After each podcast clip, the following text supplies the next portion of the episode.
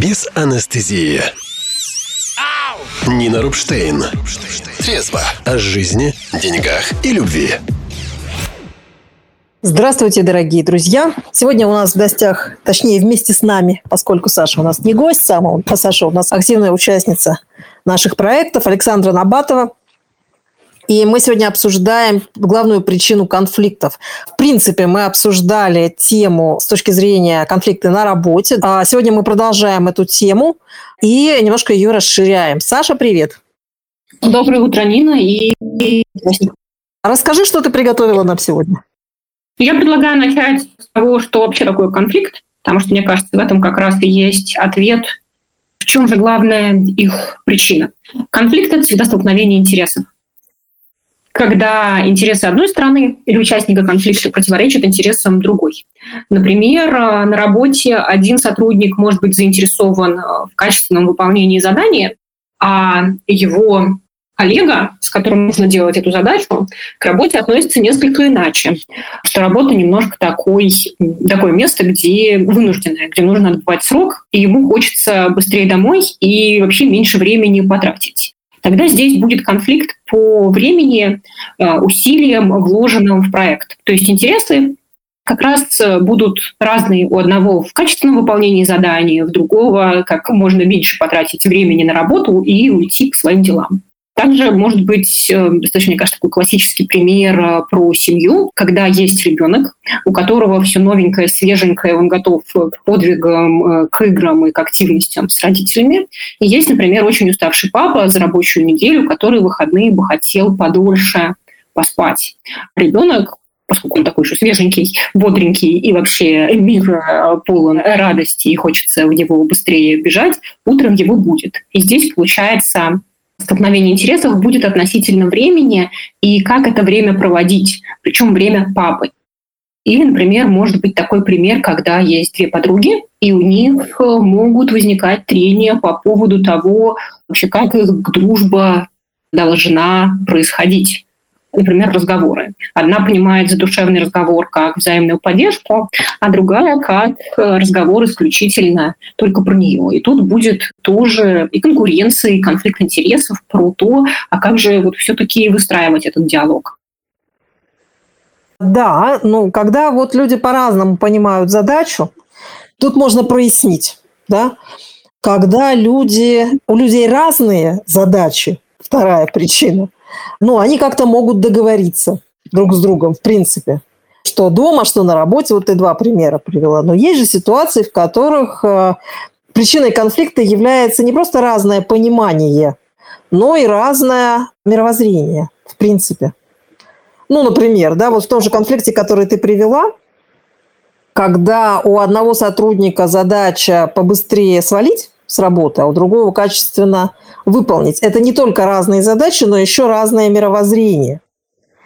И очень часто оказывается, что люди не ищут способ договориться вот в этой конкретной ситуации. Именно потому, что у них принципиально разное мировоззрение, они начинают переходить на спор или конфликт на уровне мировоззрений. Понимаешь, о чем я?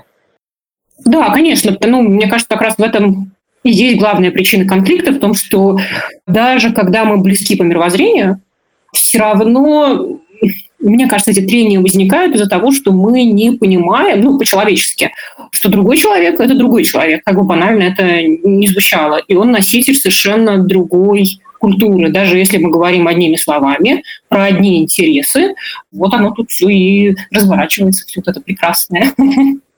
Ты имеешь в виду, что как бы мы не позволяем другому человеку быть другим, правильно? Вот да, да, да, да. Мне кажется, это очень, с одной стороны, это очень банально, потому что меня, ну, ну, могу просто на своем примере рассказать о том, что люди разные, мне мама сказала в 6 лет. Я помню, меня вызвало это большое сопротивление. Там была какая-то такая дворовая история, что кто-то на меня обиделся, я не хотела, чтобы на меня кто-то обижался. Я пошла к маме, мама говорит, ну как бы ты не можешь его заставить, потому что это другой человек. Я помню этот внутренний протест, что ну как же так-то, я же хочу. И у меня это знание о том, что другой человек – это другой, есть с 6 лет. Но при этом я все время себя ловлю на том, что это понимание каждый раз дополняется, потому что все равно я путаю, что ну, очень хочется встретить едино, единомышленника. Очень сложно взаимодействовать с тем, что другой человек – это другой, и он носитель совершенно вообще другого жизненного опыта, других интересов, другой э, культуры, другой психофизиологии. Это же все очень важно и очень э, сложно, это нужно в себя вмещать, когда я взаимодействую с другими людьми. Вот да, вот я про это. Круто, что ты узнала это от своей мамы, потому что моя мама этого не знала. А вот, и, в общем-то, мне-то пришлось с этим столкнуться лет так примерно в 27, когда я начала учиться на психолога. Я вот думаю, что это все прекрасно, да, то есть давай уже докопаем до корня, а потом будем разбираться а, с последствиями, да, с листиками и стебельками. А вот смотри, как бы, да, действительно, есть очень много сфер, где достаточно признать, что другой человек другой, попробовать посмотреть на ситуацию его глазами, найти какие-то точки соприкосновения, как договориться, мы про это отдельно поговорим. И, в общем, как бы конфликт разрешен. А если мы еще научаемся это видеть до конфликта, вообще признавать, что люди разные, и замечать это в тот момент, когда эти различия начинают проявляться, и, соответственно, уже на основании этого находить точки соприкосновения и как с ним общаться, вырабатывать некоторый способ, да, то вообще идеально, я считаю. Но бывают, ну, такие, я вот сейчас две привела для себя э, ситуации. Одна ситуация – это когда мы эмоционально сильно разные. Например, один человек может прояснять сложности и противоречия исключительно в тихом, спокойном тоне, и он тогда может это делать, а другому не удается, потому что когда он сталкивается с препятствием, у него выброс энергии идет. И вот эти два человека, например, им сложно э, договориться именно потому, что способ, как они, даже если они хотят, они признают различия и все остальное, но физиологически они просто не могут рядом находиться, чтобы это прояснить. Как бы есть такая сложность. И вторая сложность – это когда мировоззрение настолько ценностно разное, что само наличие переговоров становится невозможным.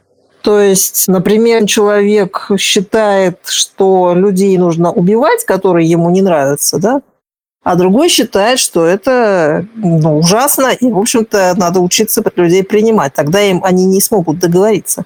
Потому что это глубочайшее ценностное различие. Что ты думаешь по этому поводу?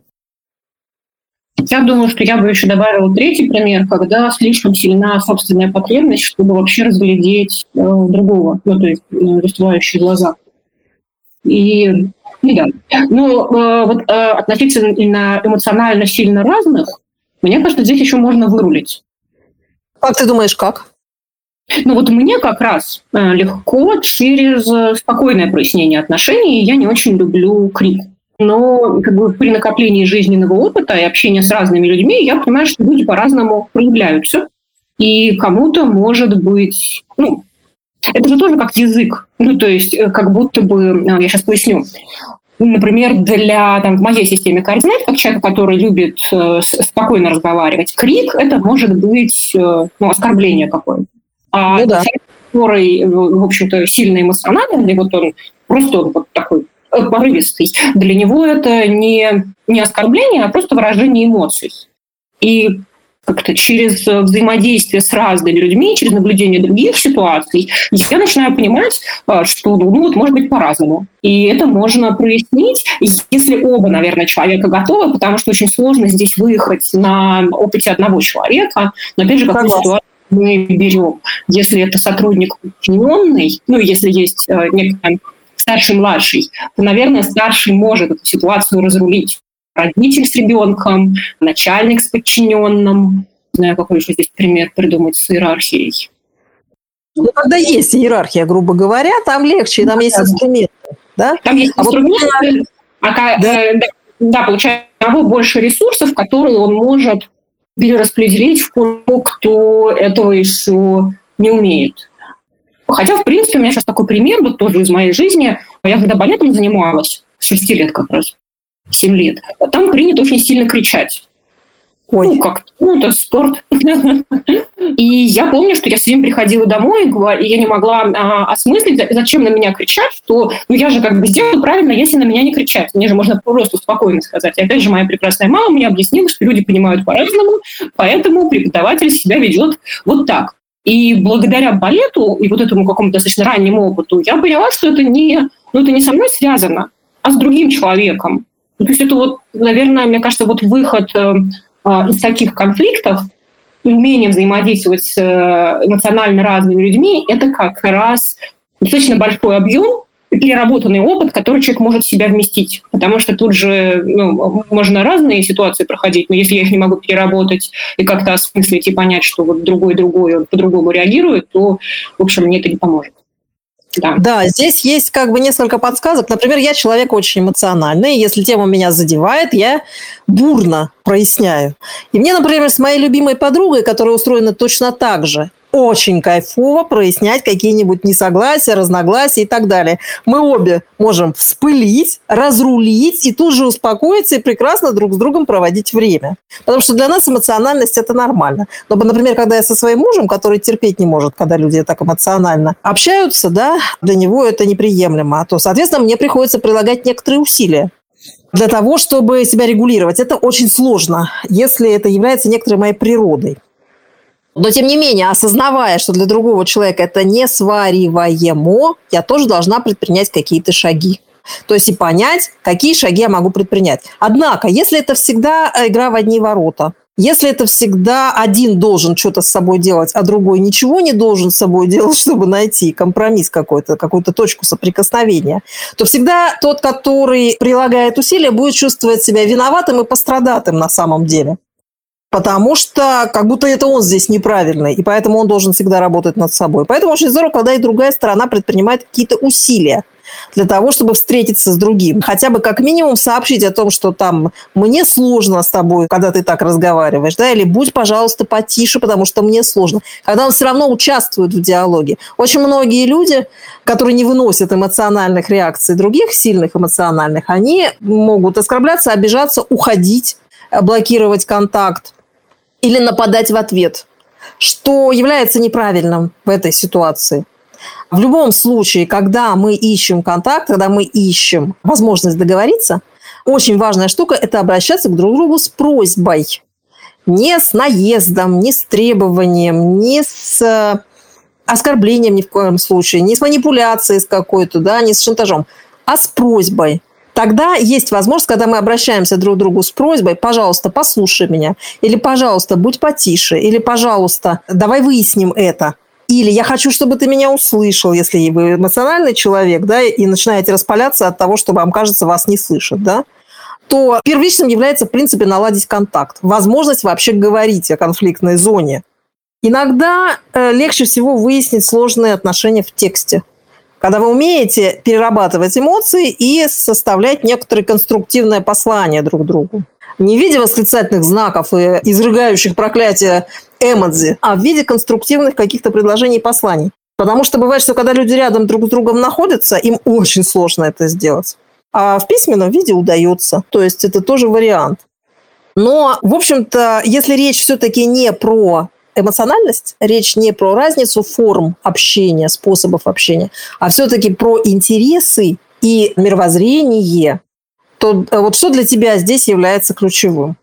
Ну да, я как раз тоже думаю про мировоззрение как второй момент.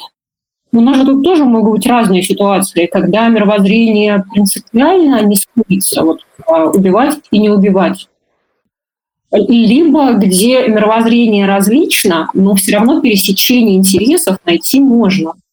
Например, вот в случае с, э, с той иллюстрацией, которую я приводила в начале про работу, там тоже у людей разные мировоззрения. Для одного работа – это там, реализация ценностей, какое-то очень важное место, в которое он готов вкладывать э, время, силы и свою энергию, а для второго это такой немножко ну, нужно отбыть. Вынужденная, вынужденная совершенно история.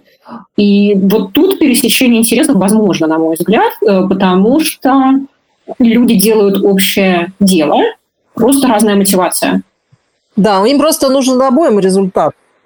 По сути, да, тут просто второму нужно показать, как бы, в чем его выгода, если он будет вкладываться. Ну или если это подчиненный, создать, ну или человек, на которого можно влиять, создать условия, в которых ему будет выгоднее делать, чем не делать.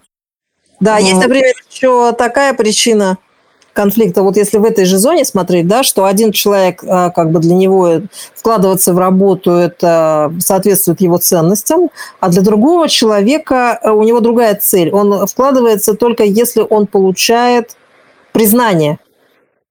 Соответственно, как бы признание у него на первом месте. И он готов делать что угодно, чтобы получить признание. Если для этого понадобится пренебречь работой, то он пренебрежет работой. То есть э, не работа сама по себе является ценной, а признание. Ну, это вот дети, которые хотят, чтобы их хвалили. Или чтобы их признавала референтная группа, да, то есть другие дети. А вот, или чтобы их уважали на соседней улице. И я имею в виду дети здесь любых возрастов, не э, привязываясь к биологическому возрасту. Соответственно, здесь тоже конфликт, да, мировоззренческий. Одному человеку нужно, чтобы работа была сделана качественно, а другому надо получить признание. И неважно, будет ли при этом сделана работа качественно. И если это начальник и подчиненный, то там системой мотивации решается задача, да, когда выстраивается поощрение, в том числе признанием, при определенных выполненных показателях. Но если это два равных например, сотрудника, то ситуация совсем другая. Что ты думаешь по этому поводу? Я как раз думаю, что сейчас я на две плоскости это разложила, что если это, это какой-то мой коллега, с которым я на равных, и я понимаю его другую мотивацию, и я могу что-то такое создать. Ну, то есть я могу повлиять на это, и мне очень важно сделать что-то вместе. То есть я заинтересована в взаимодействии с этим человеком. То я бы, наверное, делала. По крайней мере, я так технически себе представляю, у меня был какой-то такой опыт. Но есть еще другой момент, когда вот это вот, что у другого человека другое мировоззрение, насколько вообще в, в моем мировоззрении это приемлемо и в том числе да. в корпоративной культуре. И вот это уже вообще другая история, потому что как раз мы рассматриваем ситуацию, когда человек приходит на работу, и он вроде как не очень заинтересован в работе, но иногда есть такие корпоративные культуры, где это недопустимо, ну, особенно в маленьких компаниях, если лидер горит, работает, то, в общем, другие люди не очень переживаются, потому что корпоративная культура другая. Ну и, и если это выводить за пределы рабочих отношений, то я бы вот смотрела, я уже это проговорила, но еще раз, предусматривает ли мое мировоззрение другое мировоззрение, вот принципиально отличное, смогу ли я с этим взаимодействовать. Вот, мне кажется, вот это важно, чтобы очень честно на это ответить, потому что меня иногда, ну, человека может настолько раздражать, что взаимодействие не будет получаться, какие бы интересы ни были. И тут, наверное, как раз уже наш третий момент, когда Тут не только про мировоззрение, тут еще и про потребности, про эмоциональные потребности. Да, согласна. И если мы признаем, что мировоззренчески мы просто не в состоянии принять существование вот именно этого мировоззрения. Нет, мы можем допустить, что оно существует, но где-нибудь подальше от нас. То есть, что я не хочу с этим иметь дело, в принципе. Тогда вопрос в чем? В том, чтобы э, посмотреть, что будет, если я откажусь общаться с этим человеком, в принципе, откажусь с ним взаимодействовать, в принципе, да, как-то пострадают мои интересы или нет, можно ли это чем-то компенсировать или нет. Или э, если я понимаю, что по каким-то причинам совершенно невозможно прекратить это общение, потому что от этого сильно страдают другие мои интересы, тогда приходится выбрать уровень взаимодействия другой. В буквальном смысле товарно-денежный, да, то есть когда мы просто договариваемся с человеком, что в связи с тем, что он делает это, я ему даю это. Это такой, ну, несколько подростковый уровень взаимодействия, психологически подростковый, да, в которых люди действуют не из искреннего побуждения быть друг с другом в отношениях, да, а из выгоды, скажем так. Но, к сожалению или к счастью, избежать этого в жизни, в принципе, вообще невозможно. И в некоторых ситуациях работает только этот механизм. Саша? Ну, я думаю, это, кстати, не такой... У меня как раз какой-то есть встречный пример, что особых сожалений у меня нет. Я когда прихожу в супермаркет, я не переживаю, что у меня нет глубинной связи с кассиром э, на кассе. Ну, то есть я покупаю, если он хорошо работает, ну, прекрасно. Какая у него там мотивация? Ну, бог с ним. Поэтому, мне кажется, и вот этот опыт можно переносить в какие-то другие сферы, где в работе. Ну, то есть мне самой, конечно, нравится и нравилось взаимодействовать с людьми, которые также вовлечены в проект, как и я. Но иногда специалистов по какому-то направлению или в какой-то определенный момент невозможно найти с той же мотивацией. Ну или человек временно выгорел. Ну, в общем, разные возможные ситуации, жизнь большая и сложная. И поэтому наверное, я бы для себя это рассматривала как просто расширение собственных стратегий, а это полезно, что я умею работать по-разному с разными людьми, работать в широком смысле слова взаимодействовать. Да, соответственно, здесь нужно определить реально, какого уровня близости у меня с этим человеком отношения. Как с продавцом в супермаркете или как с членом семьи. Вот очень многие люди путают на самом деле, да, вот здесь поэтому возникают сложности в том, чтобы отладить эти отношения. А здесь нужна некоторая честность с собой, прагматичность, для того, чтобы честно признать, что, например, далеко не со всеми людьми у меня могут быть такие отношения, как в кругу своей семьи или как с близкими друзьями, и разделить это для себя. И тогда становится понятно, как можно обустраивать эти отношения. Но у некоторых людей внутри есть такой, как это сказать, нравственный протест против того, чтобы так делить, как будто бы из субъект-субъектных отношений переходить в формат субъект-объектных, когда я другого воспринимаю как объект. И когда я говорю о том, что да, это бывает сложно, и что, к сожалению, ну, действительно, а в жизни много случаев, когда существует субъект-объектные отношения, с этим ничего не поделать. Поскольку реально далеко не со всеми мы можем установить субъект-субъектные отношения. Только там, где у нас долгосрочные отношения, долгосрочные интересы, есть действительно близость мировоззренческая и настроенность друг на друга по-человечески. Ну, не так уж много людей, с которыми это бывает. Хорошо это или плохо, вот если смотреть с точки зрения прагматичности, в принципе, результатов того, что получается, то в конечном счете, если нам удается с людьми договариваться и не разрушать себя и друг друга при помощи таких субъект-объектных отношений, то, наверное, все-таки это хорошо. Это я сейчас уговариваю себя прошлую, потому что я как раз из тех людей, для которых субъект-объектные отношения это было нечто совершенно сложное для принятия. Я с трудом вообще адаптировалась к этой идее, к этому существованию. И как бы других, да, кто разделяет, собственно, мою позицию мировоззренческую. Мне, например, в этом смысле было очень трудно выстраивать и личные границы, и отношения рабочие с людьми, именно потому что для меня каждый человек субъект – а вот, и мне приходится, например, выходя на улицу и общаясь с другими людьми, все время про это вспоминать что у меня с этим человеком нет субъект-субъектных отношений, например, да, поэтому нужно вести себя аккуратно. Саша? Да, я как раз думаю, э, когда про первое, э, про первые, про эмоционально сильные э, разных людей рассказывала и упоминала баланс взаимодействия, я про себя думала, что очень важно еще учитывать, насколько я со своим да, собеседником, партнером по общению соизмерим во взаимодействии. Ну, то есть я могу, например, различать разные, разные стратегии. А мой, например, собеседник способен только там, один или двумя способами коммуницировать. И то же самое, вот это вот субъект-объект и отношения, они же могут быть не только потому, что к человеку нужно относиться как, например, вот сейчас ужасно я скажу, как к вещи, да, как к функции, а, возможно, у нас просто разное понимание глубины отношений. И это тоже будут субъект, ну, для меня это будут субъектные отношения. Вот я, наверное, вот в эту сторону думаю, что человек может быть просто меньше размером, или глубиной, и вот это вот определение соизмеримости и выстраивание правильной границы, ну, в общем, как раз адекватно.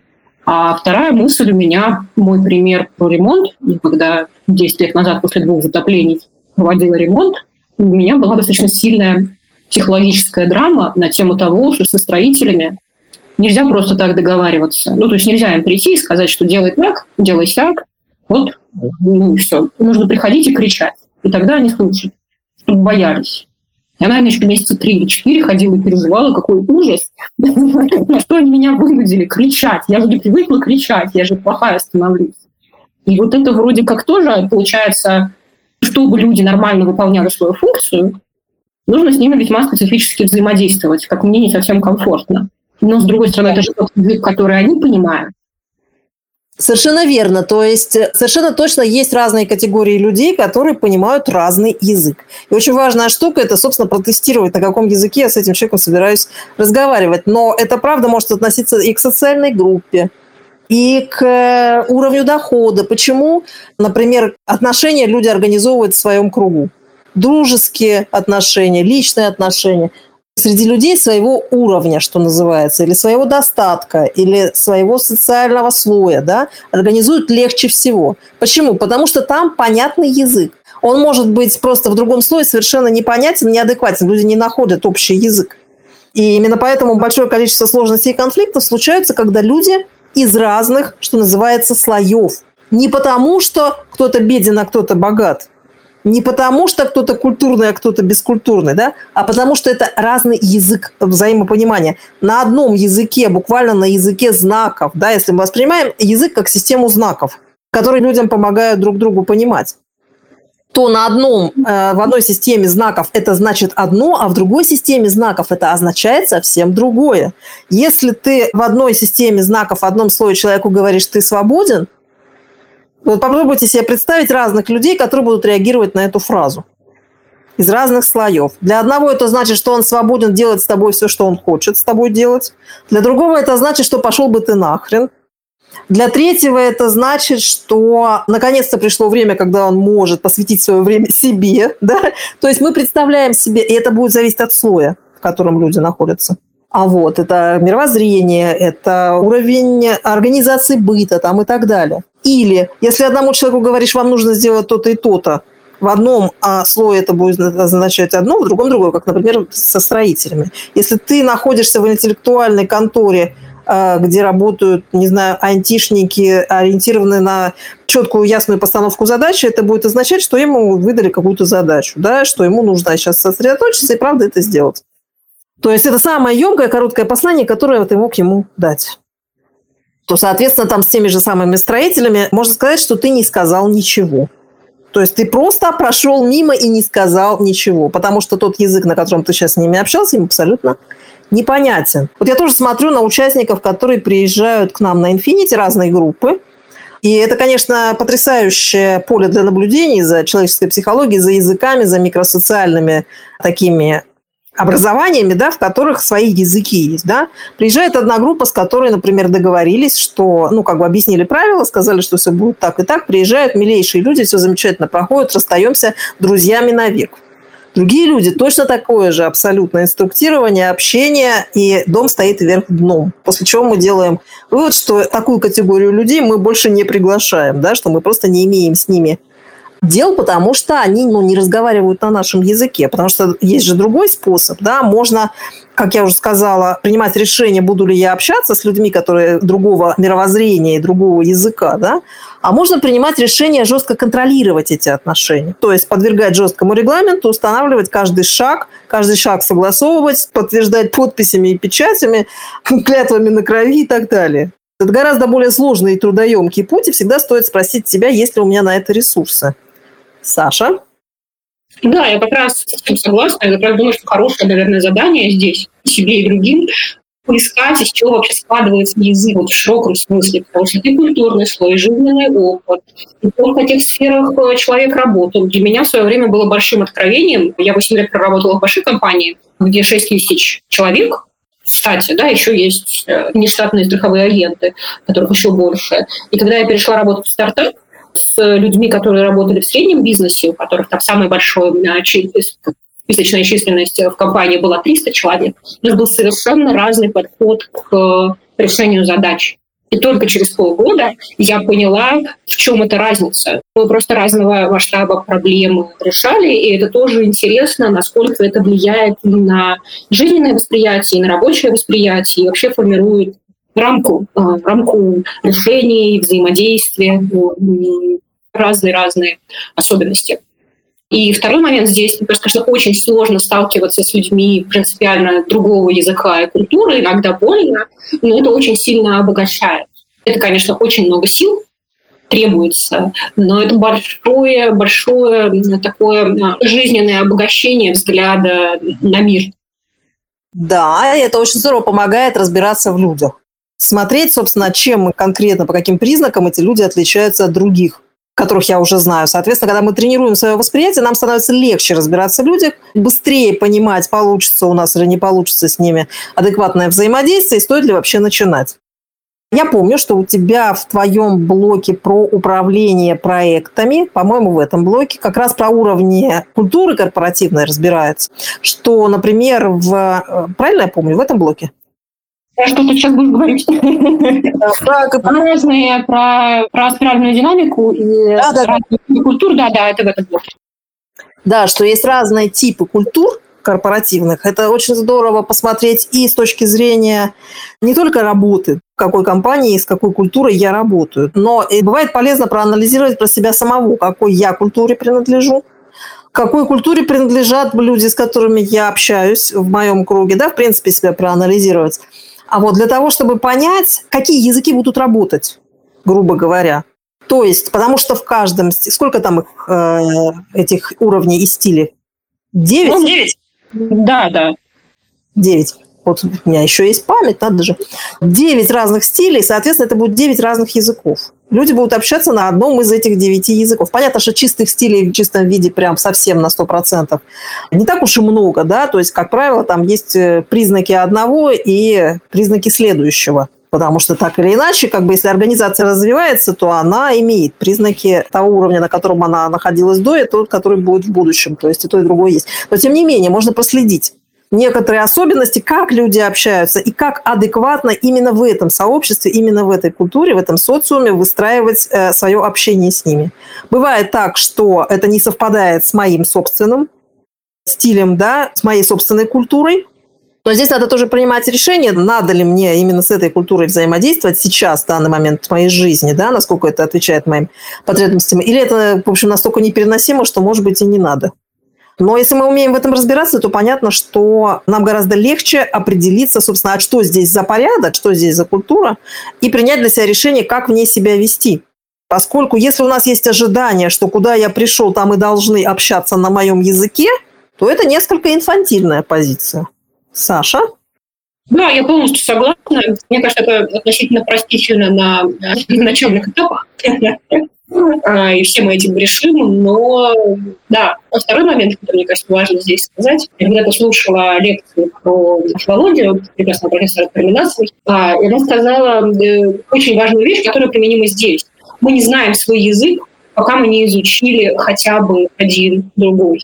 И мне кажется, вот это здесь совершенно точно применимо, мы не можем понять себя и свои особенности, особенности своего языка в широком смысле, да, не в филологическом, а в этом вот э, культурно-психологическом, мировоззренческом, пока не начали взаимодействовать с другими культурами, с другим э, языком. И через взаимодействие принципиально другими, да, почему это еще полезно, мы лучше осознаем свой язык и как он у нас устроен, какие у нас ценности, какие у нас особенности психологические. Да, действительно. Э, я, например, ну, давайте по-простому, на лингвистике, на простой, да, посмотрим, коли уж мы о языках, да, то есть, когда начинаешь изучать английский язык, ты начинаешь понимать, в чем разница в мышлении, в мировоззрении, потому что язык отражает э, мировоззрение. Когда ты начинаешь э, другие языки пробовать, то есть у меня была практика, когда, может быть, кто-то из вас видел, когда я взяла пять уроков, это была рекламная акция, я делала ее для языковой школы, я взяла у них пять уроков, и рассказала о своих впечатлениях э, в соцсетях. Ну, они мне сказали, выбирайте любой язык, который вам интересен. Я, значит, девочка любознательная, решила, что мне нужно взять уроки по пяти разным языкам, кроме английского. Потом, в смысле, что по английскому что я буду брать урок? Мне же надо было, чтобы эта акция была интересна мне. Поэтому я взяла урок китайского, урок испанского, итальянского, французского и пятый язык немецкого. То есть языки, которых я никогда не пробовала. Если романские языки похожи друг на друга, европейские, все равно в них есть вот это ощущение другого мировоззрения и мышления, то китайский, конечно, это было вообще нонсенс. Если, кстати, кому интересно, могу дать контакт учительницы по китайскому языку. Совершенно потрясающая девочка, просто песня без слов. Как с ней приятно общаться и обучаться у нее китайскому языку. Но я не продолжила к моему стыду я не продолжила, у меня нет на это времени. Сейчас, э, поскольку много других задач, я продолжаю шлифовать свой английский. И в этом смысле, когда мы э, знакомимся с другим языком, мы начинаем понимать, мы вытаскиваем это из осознавания, чем же мы отличаемся, а чем же наш язык отличается. И сейчас есть много роликов в сети, где иностранцы рассказывают, что их э, в России, те, кто живут в России или те, кто встречается с русскими – или жена замужем за русскими, рассказывают, что их потрясает иностранцев э, в России, какие есть особенности. Между прочим, есть одна общая особенность, которая всех потрясает. Это наши тапочки домашние. Всех потрясают. Возвращаясь к теме, к нашей, да, вот, соответственно, как бы, вот мы сейчас обсудили все причины конфликтов, в общем-то, они, в основная это мировоззренческая, и потребностная причина разногласия в этой сфере, которые пока мы их не увидим, не проясним и не согласуем, мы не можем выйти из этого конфликта. Ну и, соответственно, знание всех этих вещей помогает выслеживать все эти вещи до возможного конфликта, их предотвращать благодаря тому, что мы вовремя обнаруживаем это и вовремя согласовываем. Да. Вот мы завершаемся. И если есть какие-то вопросы еще, которые бы вы хотели услышать на наших в том числе с Сашей Набатовой, вот мы сегодня общаемся, или с Олей Кудряшовой, или с кем-то еще, может быть, с Иваном, пожалуйста, пишите, и мы обсудим. Я думаю, что ваша сегодняшняя тема была очень интересной, насыщенной. Саша, большое спасибо. Спасибо и всем приятного дня. Всем хорошего дня, пока-пока. Без анестезии. Нина Рубштейн. Трезво о жизни, деньгах и любви.